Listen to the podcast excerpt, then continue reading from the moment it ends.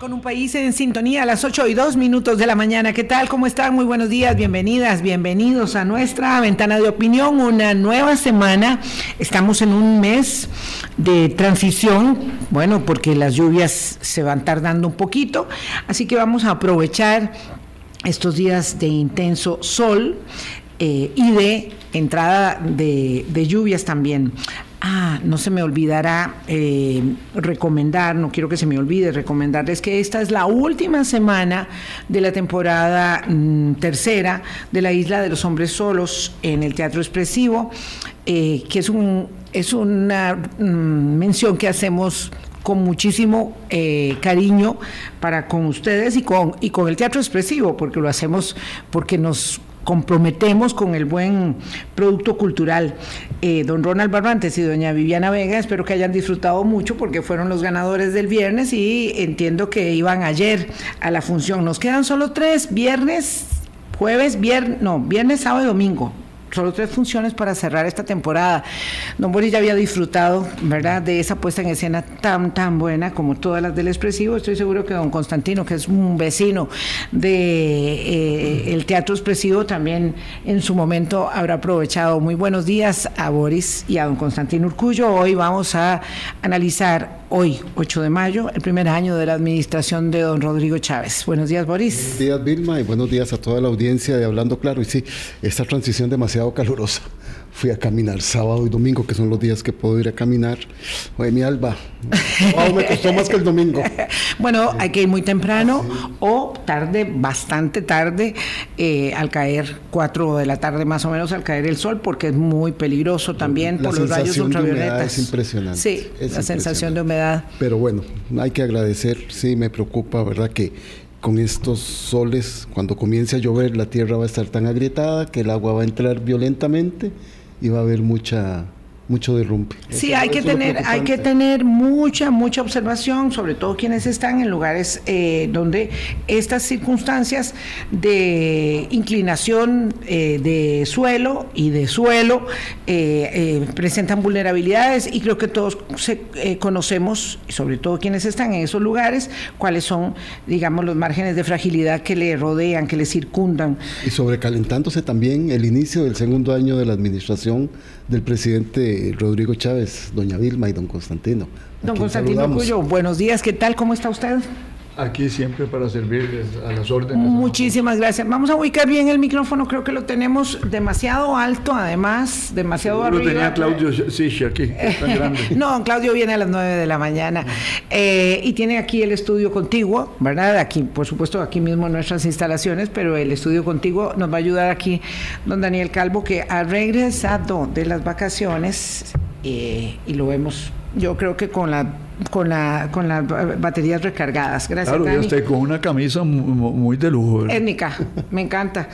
Bueno, don Constantino, vamos al primer año de la administración.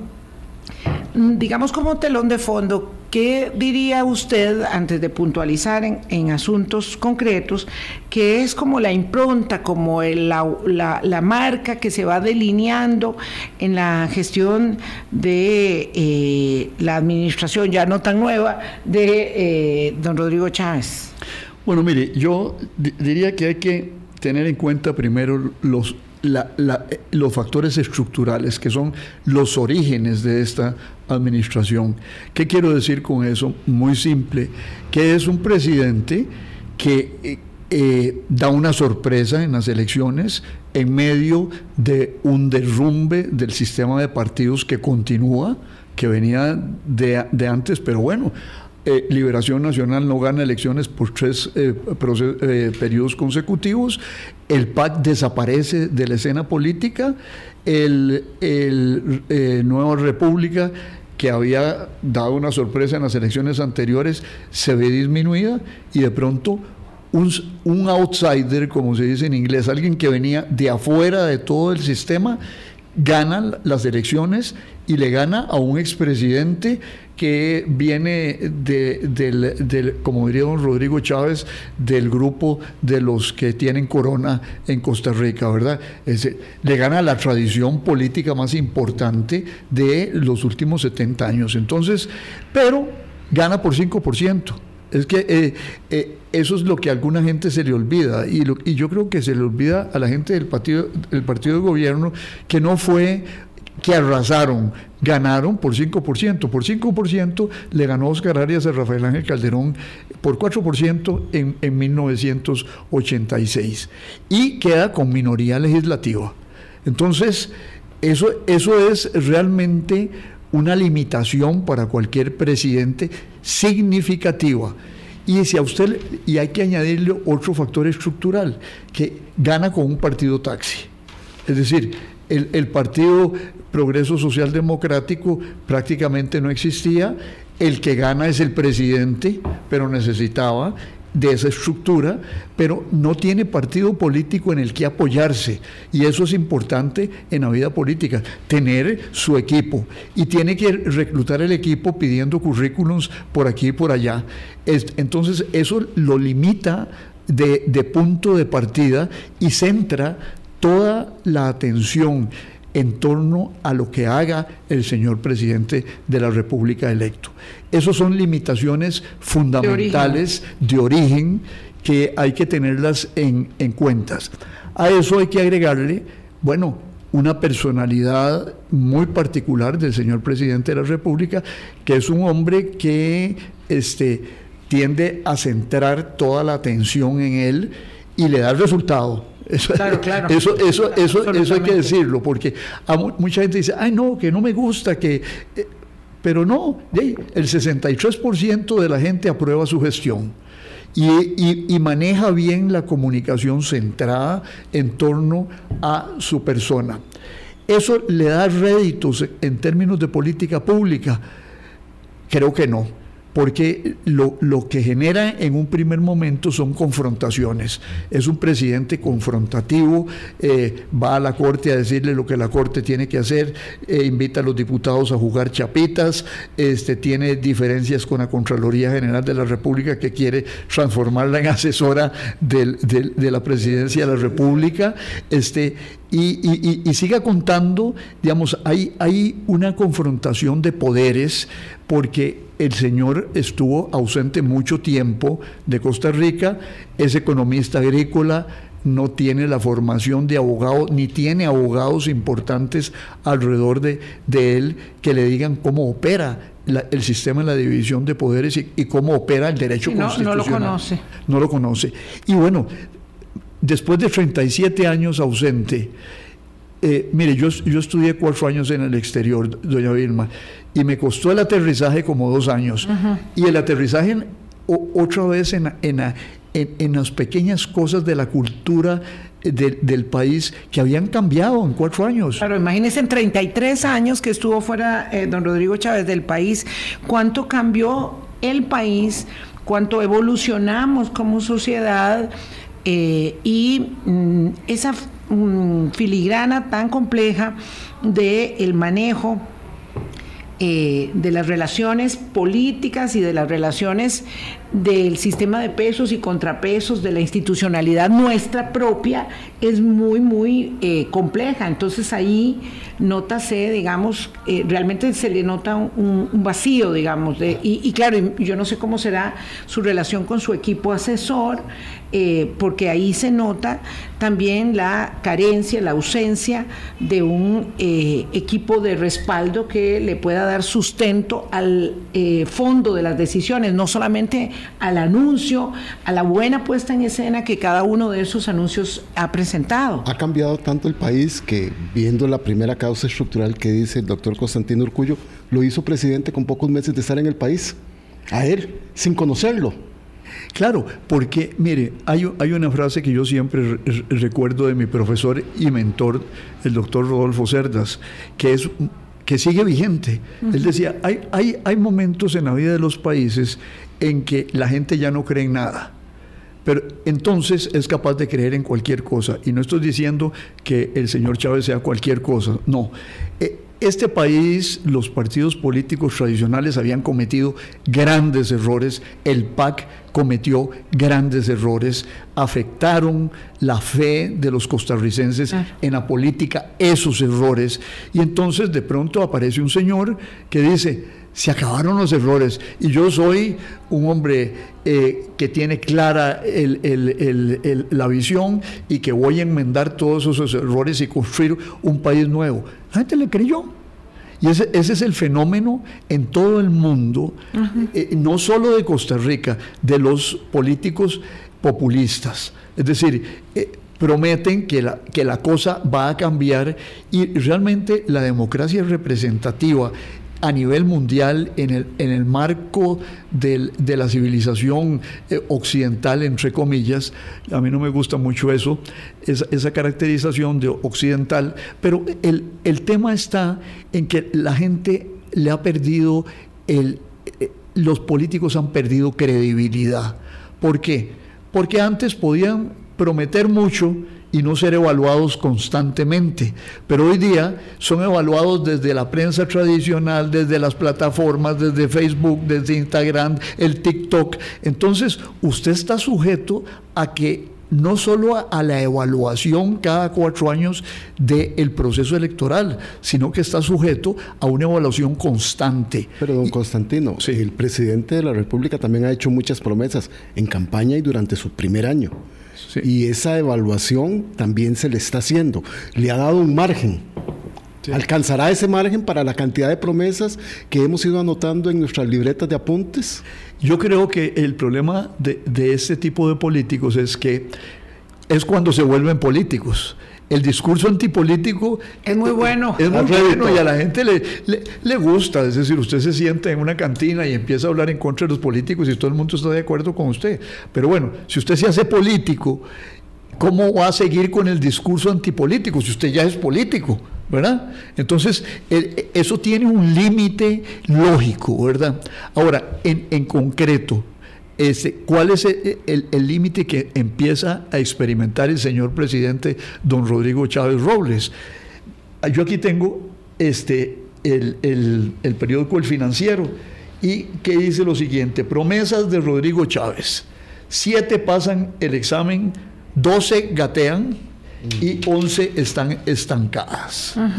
Entonces, y inclusive la, la, la la, la, portada, dice, seleccionamos 30 prioridades en las que el presidente hizo hincapié en su campaña, su discurso de los primeros 100 días. Analizamos los atrasos y avances de cada una. Del total, 7 pasan el examen, 12 avanzan lento y 11 están sí, es exactamente el resumen. Y hoy en, en, La Nación viene, eh, eh, yo no sé si esto es hacer propaganda, pero... No no es un problema. Lo que pasa es que un oyente dirá, ah, bueno, pero es que usted está haciendo referencia a una prensa que es adversativa del presidente. Sí, la prensa canalla. Eso, claro, y eso inmediatamente, ¿verdad? Porque yo veo cómo se calienta este, las redes. No estoy viendo las redes, ¿verdad? Muchas veces se enojan porque dicen, bueno, ¿y ustedes por qué no quieren ver lo que estamos diciendo? Porque estamos haciendo el programa y no podemos estar viendo los, los, los señalamientos, claro, porque estamos en la conversación con el invitado. Pero lo cierto es que entonces eso se demerita a la luz de, y por eso era mi pregunta inicial, don, don eh, Constantino, que ha ido quedando planteada la respuesta a lo largo de estos primeros minutos de conversación sobre la impronta, la huella, cómo es que se va delineando o se delineó ya el estilo de eh, ejercicio de gobierno del presidente de la República, porque, claro, esa circunstancia de tener enemigos al frente, ¿verdad? No fiscalizadores de la acción, de las decisiones de política pública, sino enemigos. Amigo enemigo en esa dicotomía, eh, pues obviamente está la prensa, pero hay otros sectores más. Entonces, eso se ha ido mm, mm, presentando ya como una forma de gestión política del mandatario. Sí, mire, digamos, con, respecto a los datos, para no volver a, los periódicos que no le gusta al señor presidente, pero es, muy interesante eh, para el público el, INEC, el Instituto Nacional de Estadística y Censos, una, una institución eh, sólida que es apolítica. Totalmente técnico. Y, y, totalmente técnica, documenta muchas de estas cosas. Por ejemplo, el costo de la canasta básica subió este, de 54 mil a 59 mil colones Eso es dato del INEC, no es dato de la nación. Eh, con la, discusión que hay en torno a la ruta del arroz, eh, la nación le adjudica este, al presidente que sí bajó el precio del arroz, pero si usted ve los, datos del INEC, más bien subió. Entonces, yo creo que eh, el, problema, el problema es eh, se lo voy a poner así para responderle en concreto su pregunta. A mí me parece que el discurso presidencial, doña Vilma, es un discurso presidencial que si usted se lo somete a cualquiera de los especialistas en relaciones corporativas o, relaciones públicas, este, como se llamaba antes, eh, tiene, un, tiene un defecto, dispersión. Es decir, es, es, un discurso que quiere abarcar todos los temas y decir que cumplió en todos los terrenos. Yo cuando hice política en algún momento de mi vida, lo que me enseñaron los asesores que tuvimos, eh, un, gran asesor extranjero que era un hombre que había este, trabajado con la resistencia francesa en época de los nazis, me decía, mire Constantino, usted tiene que escoger cuatro ideas fuerzas y martillar sobre eso. Pero cuando usted le tira todo, es decir, su mensaje no prende. Es decir, lo que, lo que sí ha aprendido... Enciende pero no prende. Enciende pero no prende.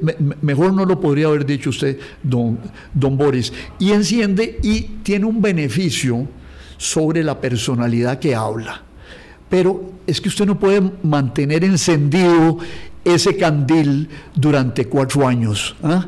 sobre todo cuando hay problemas importantes en el país como el costo de vida y la inflación. Mire, el tema de la inflación, este, pues ha bajado la inflación. Muy contenida porque ya pasó bastante el efecto eh, internacional, COVID, el efecto guerra, el efecto eh, este, crisis de contenedores, o sea, muy, muy contenida. Sí, pero internamente, si usted se pone a analizar como la analizaron unos economistas estos días, resulta que en Costa Rica la inflación ha disminuido en ciertos ítems que son eh, por ejemplo, eh, ha bajado el precio de los videojuegos, ha bajado el precio de las pantallas de televisión, etcétera. Pero la canasta básica ¿ah? este, ha subido. Entonces, es, una inflación asimétrica, si usted quiere.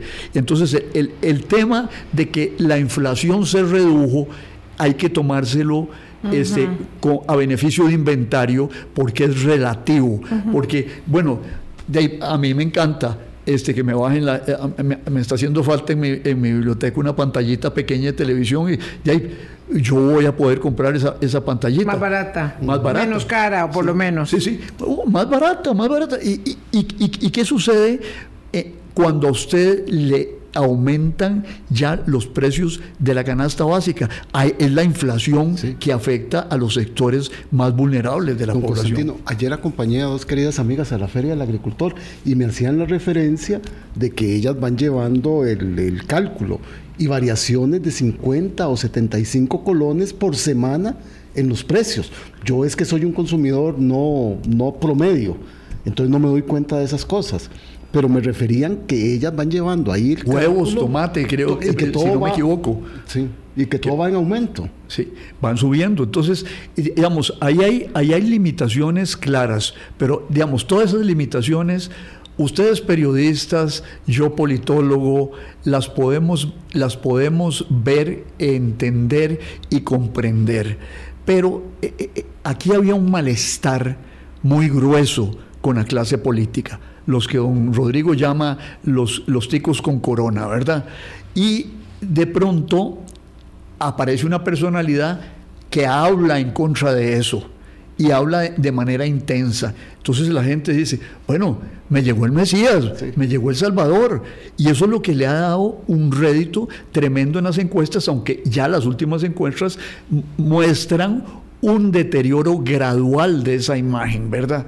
Pero eh, los que se hacen ilusiones, eh, yo tengo amigos que me dicen, no, no, no, si es que ya en esta encuesta del CIEP iba a estar en el 50% y estuvo en el 63%, y esos amigos que esperan el, e, e, ese milagro para ellos, eh, se van a tener que esperar, un, poco más. Un, poco más para que el Señor caiga en mala apreciación, ¿verdad? Don Constantino, vamos a hacer la primera pausa dice usted, ¿verdad?, que él arremete contra los ticos que tenían corona. Pero lo que pareciera que está sucediendo es que él está quitando la corona a esos para dárselos a otros. Ampliaremos después de la pausa. Vamos, vamos a ampliar. Ese es un temazo que veníamos hablando doña Vilma y yo en el carro. Ya venimos. Colombia.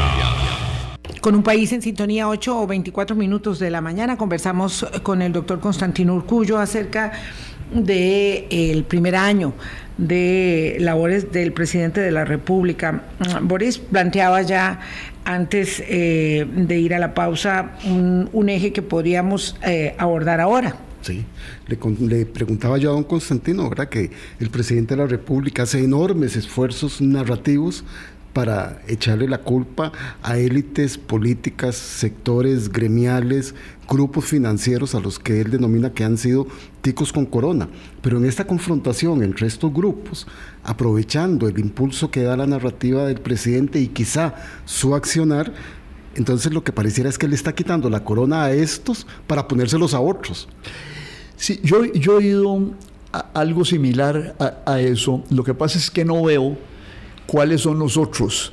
Porque mis, mis compañeros de, de, universidad dicen que esto es una lucha entre las élites viejas y las élites nuevas. Y bueno, yo ando buscando a dónde están las nuevas élites. ¿A dónde están? El, sí. el, el único sector empresarial que yo encuentro importante, eh, no importante, sino el único empresario que lo veo comprometido con este gobierno es don Calixto Chávez, ¿verdad? Caldera y otra serie de cosas. Pero este yo no, yo no veo las élites, yo veo lo que le decía. Pero las cámaras empresariales han estado realmente respaldando muchísimo el primer Sí. año de la gestión del Sí. presidente Sí. y tienen una apuesta importante con él. Yo creo, yo, yo, yo, creo, yo creo que no lo han adversado más que eh, respaldarlo. Creo que las cámaras han sido complacientes. Esa, esa sería mi, mi caracterización. Han sido complacientes con él y deberían recordarse ¿Por convicción? Mm, Por su por manera de hacer o, o por, o por, por prudencia excesiva. Esa sería mi caracterización. Mire, yo veo, yo veo esto, doña Vilma. Eh, eh, las cámaras empresariales tendrían que verse guardando las distancias del caso en lo que le pasó al COSEP en Nicaragua. Es decir, usted no enfrenta a un gobierno, ese es un gobierno de el COSEP izquierda. es el Consejo Superior de la Empresa Privada en Nicaragua. Nicaragua. Ese es como decir la UCAEP nuestra. Perdón. Sí, no, no, es, es una buena aclaración. Eh, eh, eh, mejor no lo enfrentemos para no provocar inestabilidad y no provocar venganzas hacia nosotros, ¿verdad? Entonces, han tenido una actitud este, que yo llamo complaciente, pero fíjese, doña Vilma, que esta actitud complaciente con el asunto de CINDE recientemente se rompió. Se rompió porque, un- eh, por ejemplo, la Cámara de Industria estaba de acuerdo con esto. El señor Egloff votó este, a favor de, de- de- de quitarle la subvención a CINDE. Pero surgen ahí la Cámara de Alta Tecnología, la Cámara de Dispositivos Médicos y dos Pero, pero cámaras. no todos ellos estaban representantes en esa junta directiva. Yo estoy esperando, perdón que lo interrumpa, don Constantino, el acta.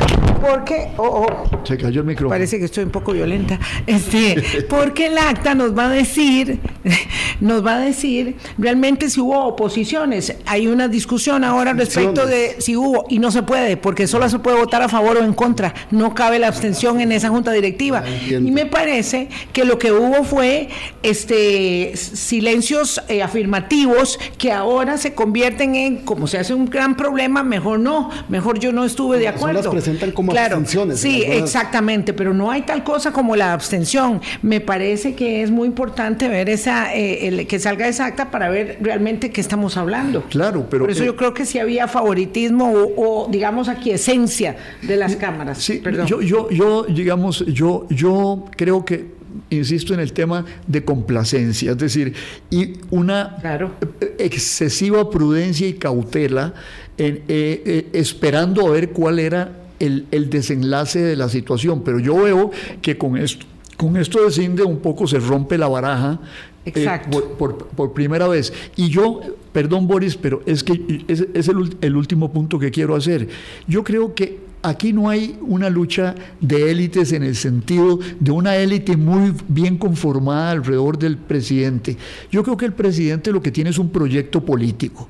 Y el proyecto político de él es desmantelar eh, este, el control que las clases políticas tradicionales tenían sobre ciertas instituciones del aparato del Estado que habían sido colonizadas en, en, épocas anteriores por los partidos tradicionales. Ahora él está viendo a dónde puede meter la mano para ir colocando sus fichas. Él tiene un proyecto centralista de concentración del poder. Eh, pienso que a lo mejor está pensando en el largo plazo de dejar ciertas instituciones controladas que le permitan seguir jugando a él en política. Pero yo no veo, digamos, eh, eh, un sector muy claramente definido de las, de las élites empresariales a favor de él. Estoy absolutamente de acuerdo con la perspectiva que nos plantea el doctor Constantino Urcullo versus, eh, digamos, algunas diferencias de criterio que sosteníamos el viernes, que Boris estaba en una presentación de tesis universitaria, por eso no nos acompañó, con Rotsay Rosales, que sí plantea el tema como lucha entre élites. A mí me suena mucho más esto de querer desmantelar el control de las clases políticas tradicionales sobre ciertas instituciones neurálgicas, ¿verdad? Porque este tema de COMEX, ProCommerce, CINDE, pone en perspectiva mm, eh, por un lado, lo que ha sido la tradicional eh, acción de las puertas giratorias entre los gerentes de CINDE, Procomer, ¿verdad? Eh, tanto es así que se señala que uno de los miembros de la Junta Directiva de Procomer iba a ser este gerente de CINDE, o, querían que fuera gerente de CINDE, ¿verdad? perdón, que el gerente de Procomer fuera gerente, de, CINDE, y que uno de los miembros de la junta directiva de Procomer ascendiera entonces a la gerencia general de, la misma promotora de comercio. Pero era como un juego de fichas, eh, más que una pugna de élites para que el presidente pudiera decir yo tengo el control yo tengo el control de esta entidad. ¿Qué pasa con CINDE? Y eso se ha ido develando a, lo largo de estos días, que don Jorge Sequeira, que estaba ahí desde hacía años, era visto como eh, muy liberacionista y que en la Junta Directiva de CINDE está nada más y nada menos que dos exministros de Comercio Exterior este, de este país, don Jorge Rossi, eh, don José Rossi, perdón, este, eh, Diala Jiménez, Figueres. ¿Qué suena? Puro liberación. Entonces, claro, ahí era, ¿verdad? Un poco, me parece a mí, quítate que voy. Sí, hacer una limpia para ponerlo en, simple. Pero no, pero no es de, élites financieras, es un poco, digamos... Ni élites productivas tampoco. sí, es un juego de fichas para, para poder colocar a gente de su confianza. Una partidaria. Es, es, es purga sería partidaria si el señor tuviera un partido. Ajá, sí, digo yo, de los otros partidos. Sí, purgar, a, los partidos viejos de ciertas instituciones. Es el mismo caso de la, de, la Fundación Omar Dengo. Así es. Yo, los purgo y, y bueno, este pero hay un tema interesante. El mismo caso, el mismo pero distinto, don Constantino, porque no es lo mismo la Fundación Omar Dengo que el músculo de respaldo político, empresarial que CINDE puede tener en eh, dilucidar este tema, porque óigase bien que repito esto, no se ha terminado el convenio, está en proceso de finiquito, porque faltan tres meses para que esa decisión se concrete del anuncio de la, del divorcio entre Comex, Procomer y Cinde. Y pueda cambiar porque el matrimonio Comex, Procomer, Cinde le ha hecho muy bien al país y han viajado por el mundo atrayendo inversiones y promocionando exportaciones tomados de la mano por muchos años y trayendo resultados. Pero don Constantino, yo quería hacerle una pregunta. Porque si me, permite, por favor. Una, una última coletilla a su, pregunta inicial es este. Mire, si hay un, lugar donde pueda haber conflicto de élites, que habría que profundizar en eso, es en política cambiaria. ¿Qué quiero decirle? claro. Sí, con esto. Bueno, no, es, no es de extraño que la Cámara de Comercio tenga una actitud mucho más positiva hacia este gobierno que eh, este, otros sectores. ¿Por qué? Ahora hablo de los otros sectores, porque a la Cámara de Comercio le conviene que el Colón se aprecie ¿Ah? Y entonces, porque, bueno, compra, eh, este, es más fácil la importación de, de bienes. Compra barato, hace inventarios Sí. y no se reflejan en los precios. Ahora, ¿quiénes son los que salen este, fregados de, de- de esa historia? Exportadores y turismo. Entonces, ahí sí hay bronca entre, entre, entre élites, pero no es de que esas élites estén, los, todos los comerciantes estén detrás de, de- de Rodrigo Chávez y todos los exportadores estén en contra de Rodrigo Chávez. ese, ese, ese, eh, ese- ese conflicto me parece más importante que decir, ay, es que es un conflicto entre élites sin precisar cuál es la Son- composición de esas élites. Además, don Constantino, me llamó mucho la atención, usted lo usó varias veces, excesiva prudencia de algunos sectores. Esa excesiva prudencia será para no ingresar en la licuadora del desprestigio, que es parte de lo que está pasando y que estamos viendo con asombro muchas veces en el país.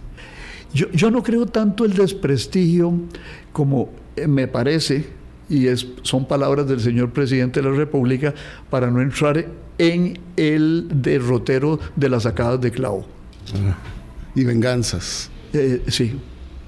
Que, que no le vamos a atribuir esas malas intenciones a, a don Rodrigo, pero eh, yo, yo por eso utilizo sus palabras, dice, no fue sacada de clavo, pero eh, ahí un psicoanalista llegaría a conclusiones muy importantes, que cuando le hace la pregunta, el señor lo que saque es eh, esa palabra. ¿ah? Sí, nos quedamos cortos un poco en el análisis político cuando ya, eh, lo hemos dicho varias veces, hay otro tipo de requerimientos interdisciplinarios para el análisis. Eh, pero lo cierto es que el presidente tiene una enorme capacidad, también lo hemos dicho muchas veces, de ir cambiando la narrativa. Y de pronto cuando estamos hablando eh, de una semana tan este, activa de noticias y de hechos, en torno a la figura del presidente y del ejecutivo, lo cierto es que eh, una cosa sustituye a la otra muy rápidamente. ¿Y qué pasa? Que concede una entrevista a la agencia France Press donde dice, bueno, esto del estado de excepción sería la última de las consideraciones que haríamos, pero ojalá que no tengamos que llegar a eso. Y claro, suelta otra granada, ¿verdad? Otro molotov ahí y, sale todo el mundo corriendo a decir, no, como el estado de excepción en Costa Rica, ¿verdad? Este, ¿Y cuánto se puede comparar este entorno con el entorno, o no se puede comparar este entorno con el entorno eh, de, de, del Salvador, por ejemplo? Y entonces, claro, vamos eh, pasando de un tema al otro, y ahí yo anoté una frase que usted dijo, que es que el discurso presidencial tiene el defecto de la dispersión, y tengo una, mm, digamos, disquisición. Es que el defecto de la dispersión además es el defecto buscado, puede ser el defecto anhelado, el defecto perseguido. Claro. Y no tengo cuatro ideas fuerzas porque a mí no me interesa decir, como don Carlos Alvarado, es que mi propuesta tiene que ver con el déficit fiscal, con la contención de eh, las finanzas públicas, el ordenamiento, y para ello tengo que estar enfocado un día y sí, el otro también en la, en la reforma fiscal y en la ley de empleo público. Claro, dos ideas fuerzas y un desgaste político enorme, pero cuando yo tengo un una dispersión de asuntos y digo que estoy logrando bajar el, el desempleo y digo que estoy conteniendo la inflación, Pongo a mi gerente de Recope a decir que está muy enojado porque hubo un ajuste al alza de la ARECEP, cuando eso evidentemente le, le funciona a las finanzas de Recope, ¿verdad? Este, entonces te estoy haciendo una puesta en escena que hace que pueda mantener una convicción del empresariado y del electorado en general de la opinión pública favorable a él. Mire, el tema está ahí en que hay que distinguir dos dimensiones. Una es la estratégica. Digamos, cuando yo digo que cuatro ideas fuerzas, es que usted piensa en términos estratégicos y, y- qué le va a dar eso en el largo plazo. ¿Ah? Eh, por ejemplo, Oscar Arias. ¿Qué nos recordamos de Oscar Arias en su primer gobierno? La paz y 80 mil viviendas. Eso pegó y pegó duro y a lo largo de un periodo histórico largo. Para mí el presidente es un buen táctico, don Rodrigo Chávez. ¿En qué sentido? Que don, don Sí. Rodrigo no, no, es, no ha logrado articular una narrativa de fondo que dentro de 20 años o 10 años logramos decir, este fue el, presidente de la paz, este fue el presidente del bono de vivienda, este fue el presidente, eh, la primera presidenta eh, eh, en, en historia de Costa Rica. Don Rodrigo lo que es es muy hábil en cambiar la conversación pública. Es- e- e- esa dispersión tiene, digamos, eh, tiene un problema de fondo que probablemente a mí como académico lo que me llama la atención es de que no haya profundización. Pero ¿cuál es el, el- el efecto? Y ese es el efecto que lo mantiene vivo a él, que él, no, él impide que algún tema que le ponen enfrente se transforme en un, en un tema de fondo. ¿ah? Este, que le puedan golpear y golpear y golpear, porque, bueno, eh, viene el primero de mayo, de pronto estamos hablando de CINDE y veníamos hablando de la Fundación Omar Dengo. Omar Dengo, y de pronto Y ahora empezamos- hablamos del estado de excepción. y, y hablamos de- del estado de excepción. Entonces, ya, ¿y a dónde, a dónde se centra la atención de la opinión pública? Lo, lo que tienen es la idea de un personaje que está moviéndose en muy diversos campos y que es muy dinámico, ¿verdad? Y eso es lo que lo mantiene. Y que quienes adversan sus eh, planteamientos, tesis, ideas, están de alguna manera intentando ponerle los palos a la carreta del presidente, porque entonces la- eh, el presidente está luchando contra la corrupción, Contra está la luchando canalla. contra la prensa canalla, está luchando contra el despilfarro de los recursos públicos, cuando dice que se le ha dado mucha plata a la Fundación Omar Dengo o se le ha dado mucha plata a Cinde y que para qué esa, eso cuál propósito tiene, y entonces genera esta sinergia que sigue alimentando la idea de que hay fuerzas eh, poderosas que quieren eh, impedirle gobernar para el bien de los nadies. Sí, pero eso, de- de- eso- ese es el tema. Pero esa, esa, esa, ese movimiento, mi tesis es esta, No aguanta. eh, aguanta cuatro años. Eh, y no es tesis, es pregunta. Sí, sí, sí, sí. Es, es pregunta, digamos, eh, ¿eso aguanta cuatro años de manera sostenida o al final el saldo perceptual de esto va a ser, bueno, el señor eh, Mucho ruido y pocas nueces. o eh, confunde eh, la magnesia con el gimnasio, ¿verdad? Es decir, se mueve mucho, este, hace muchas cosas, pero de ahí, al, final, al final, ¿qué quedó? Eh, Y, y- y yo pienso que no, no hay que menospreciar a- al, al ciudadano eh, corriente. Es decir, a- al final, en, en- en algún momento la gente va a decir, bueno, ¿y qué es lo que ha hecho este señor? Es decir, este, o no estará haciendo lo mismo que hacían los políticos de antes, que nos prometían nuevos amaneceres y no amanecía, ¿verdad? ¿Ah? Son las 8.42, tengo que hacer una pausa, doctor Urcullo. Ya, ya regresamos con ustedes. Colombia. Gracias por continuar con nosotros. Estamos con el doctor Constantino Urcullo. Bueno, eh, viendo algunos de los elementos de la realidad de este primer año. Lo cierto es que hasta ahora ha habido muchísima habilidad. Eh, el tono de la conversación pública no, sí se mantiene eh, variante con muchos eh, altisonancias, ¿verdad? Pero también va perdiendo fuelle, cada vez es menos gente la que eh, ve la conferencia de prensa y en definitiva luego hay que eh, enfrentarse a una circunstancia que es la de, digamos, la realidad de cada día. Pareciera que ha sido muy difícil establecer puentes de negociación política más efectivos con la Asamblea Legislativa. Eh, yo no estoy muy segura, don Constantino, que este asunto de CINDE eh, vaya a mantenerse en la dirección de la ruptura, más bien apostaría a que se puede revertir esa decisión. Mañana hay una reunión que puede ser muy importante con la Junta Directiva de CINDE y el mandatario en Casa Presidencial eh, y puede terminar como terminó este el intento de don Rodrigo Chávez de que Rodrigo Arias no fuera presidente del Congreso. Después de la reunión termina anunciando que sus diputados le van a dar el aval. Entonces puede ser que encuentre un puente de plata O el tema de los policías. para revertir la situación. Eh, claro, porque las, lo que sí hace el presidente pareciera es poder eh, resolver cualquier bache en el que caiga con alguna decisión un poco ah, mm, como esta de Cinde que parece un exabrupto, que es mo- mo- por, por un momento de enojo, ¿verdad? Eh, que pone al ministro Tobar a actuar de una manera que finalmente le puede afectar al mismo ministro Tobar, porque podría ser este víctima política de las acciones. Yo, yo no creo porque obedeció. Este, y, y- y- Pero igual hizo el ministro de Seguridad, don Jorge Torres. Sí. Obedeció. sí, obedeció. Bueno, pero ahí están. Obedeció. Ya, ahí pero ahí está, ¿verdad? Sí. Este, y este, Sí, ahí están. La gente se va cuando no le hace caso este, al, al señor. Pero- eh, pero Yo no sé qué irá a pasar Excepto mañana. Jocelyn Chacón, que Pero se es tuvo que que ir es- haciéndole mucho caso. Sí, le estuvo haciendo mucho caso, y- pero al final se reveló, ¿verdad? Y, y se le salió del canasto. Y eso fue lo que... Se le salió el canasto porque hablaba mucho, no porque estuviera siendo eh, eh, eh, no obediente. Sí, sí. No, no, no, porque le dijo, acuérdese en una conferencia de prensa, le dijo, usted ya no habla más de eso. Y siguió hablando. Y siguió hablando. Sí. ¿verdad? Y siguió hablando. Ahora, yo creo que, que- el tema este de, de CINDE es un tema que veremos cómo, cómo se resuelve. Cómo se, yo no sabía que había esa reunión mañana. Vamos a ver qué es lo que se va a plantear ahí. Ahora, usted tiene razón en, en una cosa. Este, se le enfrentó a un sector con mucho músculo político y empresarial.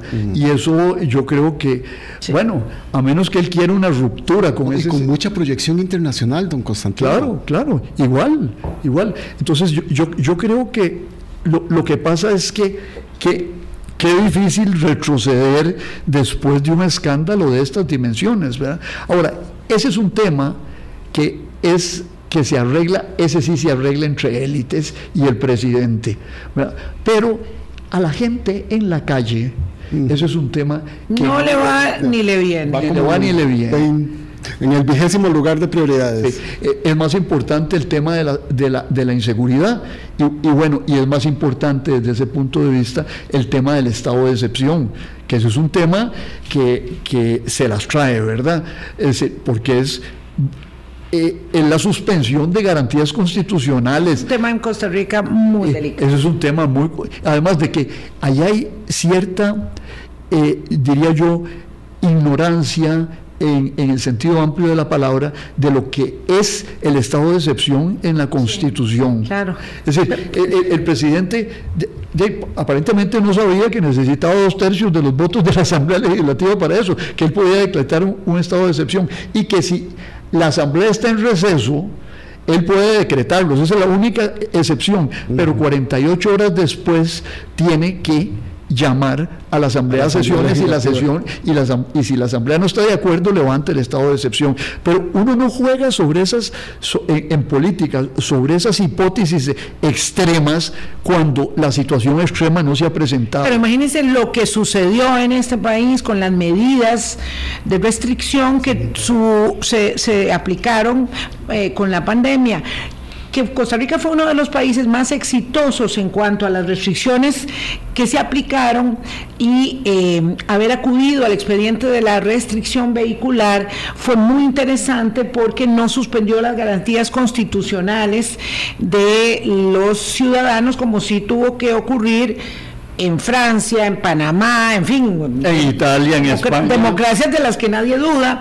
Este, nosotros tuvimos, digamos, una creatividad, nuestras autoridades, nosotros es un Básicamente el doctor Salas, ¿verdad? De verdad, Es un este, con, sí. con el que Costa Rica tiene que estar agradecido. Exacto, eh, el doctor Salas, eh, eh, la Comisión de Emergencias, la Caja del Seguro, el presidente de la República, que finalmente era el que avalaba o no las acciones que se tomaban, y fue aún así sectores empresariales y políticos siempre estuvieron hablando de la dictadura sanitaria.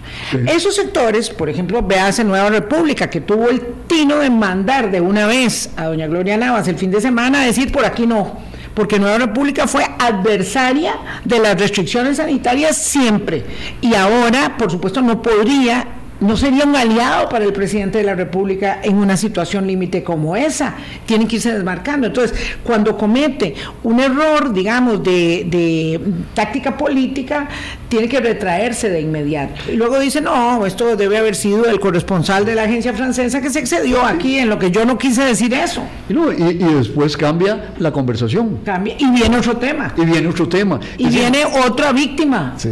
Y lo que tiene, de, de- de- digamos, de flexibilidad táctica es, es que es capaz ese aparato de comunicación De volver a ver para otro lado. de, crear otra conversación Volver a la y- gente y que la gente vuelva a ver otro lado. Y estado de excepción se fue, Cinde se fue y vamos a lo nuevo, ¿verdad? Y aparece un nuevo caso de corrupción, un nuevo enemigo una nueva persona o institución que está dañando al país, al pueblo, a la gente. Vilma, y lo peligroso de esto es de lo que le advirtió don Rodrigo eh, Arias Sánchez el día de, en el discurso del primero de mayo. Le digo, no, no creen, no hay que estar creando enemigos, porque no se lo digo directamente, pero eso crea una inestabilidad en el sistema político porque empezamos a vernos todos como enemigos en blanco y negro, en binario. A desconfiar más de lo que ya desconfiábamos unos de otros. Los, residuos, los residuos de esa dinámica, así como ustedes la están explicando, muy tóxicas. Son muy, muy peligrosos, don Constantino. Peligrosísimos. Son muy peligrosos. Peligrosísimos. hace que la gente desconfíe más, hace que las instituciones se paralicen, hace que el sistema se vaya entrando. Que nos enfrentemos entre que nos nosotros. Enfrentemos. Eh, y, que nos enfrentemos con la visión de que, porque eh, ¿Cuántas veces hemos estado en desacuerdo, usted y yo, o yo en desacuerdo con Vilma? Y hemos sido capaces de conversar, deliberar, hablar, con, a pesar de nuestras desavenencias. Pero yo nunca te he visto como enemigo. Es decir, de ahí, no estoy de acuerdo con Boris o no estoy de acuerdo con Bima y ustedes viceversa. Pero, pero cuando ya se instaura una lógica de amigo-enemigo, el, perjuicio para el sistema político, para el Estado, para la sociedad costarricense es irrecuperable claro. en, el, en el mediano plazo. En definitiva, don Constantino, usted diría, finalmente la institucionalidad es fuerte, resuelve los eh, encuentros de entre poderes eh, y los pesos y contrapesos operan, pero se va dañando el tejido ya afectado antes, ¿verdad?, de la... Eh, deliberación y del disenso que es consustancial a la democracia para seguir operando, digamos, con eh, límites medianamente saludables. Dichosamente nuestra institucionalidad es fuerte, pero el que sea fuerte no quiere decir que descuidemos en la vigilancia de mantener su integridad. Hay que entender una cosa, que hay una corte constitucional que funciona, que dice las cosas cuando las tiene que decir y impone límites. Hay una Corte Suprema de Justicia que funciona, hay un fiscal general y hay un procurador que no, puede, que no debe llevar las funciones propias de la Fiscalía como en algún momento se le quisieron este, eh, adjudicar al Poder Ejecutivo. Entonces hay que defender esa institucionalidad. ¿Qué quiere decir? Defender la Corte, la Procuraduría y defender la Asamblea Legislativa eh, con un criterio. La Asamblea Legislativa no es un ente homogéneo. Lo que ¿De dónde viene la palabra parlamento? Yo no me parlare. de parlare y hablar. Es donde se junta la gente a expresar sus diferencias. Ahí no hay una no hay homogeneidad y eso de eso se trata una sociedad democrática, pluralista, que la gente discuta que difiera, que disiente, y no es ningún pecado disentir del jefe de pero no Pero no somos enemigos. Y Disentimos, pero no somos enemigos. Defender la Asamblea Legislativa, la Corte Suprema de Justicia y todas las instituciones es defender las instituciones no por ellas mismas, ni por las personas que están ahí, es que son los garantes de las garantías de cada uno de nosotros ¿Cómo lo que pasa es que cuando esto es lo que maneja con mucha maestría y mucha habilidad el señor presidente, ¿verdad? Cuando él dice, bueno, pero es Reporteros Sin Fronteras, eh, que Costa Rica baje 15 escaños en el índice de libertad de expresión, más, ¿quién es esa institución? ¿Quién la, y además, ¿quién la financia? De pronto es algo medio raro. O sea, entonces, claro, ahí se va socavando un poco la legitimidad de las instituciones eh, no importa si es la prensa independiente o la sala constitucional, ¿verdad? De pronto los mandatarios tienen, que aprender a manejar esto de la narrativa con mucho cuidado, porque estaba recordando ahora que hablaba el doctor Urcullo, este, del, eh, hasta aquí que le ha puesto el fiscal general de la nación al presidente Petro en Colombia. ¡Wow! Y entonces el presidente Petro ha tenido que desdecirse y señalar con mucha precisión que se sujeta al imperio de la Corte Suprema de Justicia le jaló el aire, ¿verdad? Fue muy interesante, claro, con lo cual tenemos que estar viendo cómo es que esto eh, se va presentando y cuál es la dificultad de gobernanza y de gobernabilidad en las democracias hoy, que es un asunto que va mucho más allá de nuestro propio ombliguito. Don Constantino, muchas gracias. Gracias a ustedes. De verdad, muy interesante. Gracias al doctor Constantino Urcullo. Boris, Sí, que la pasen bien. hasta mañana. Chao, gracias.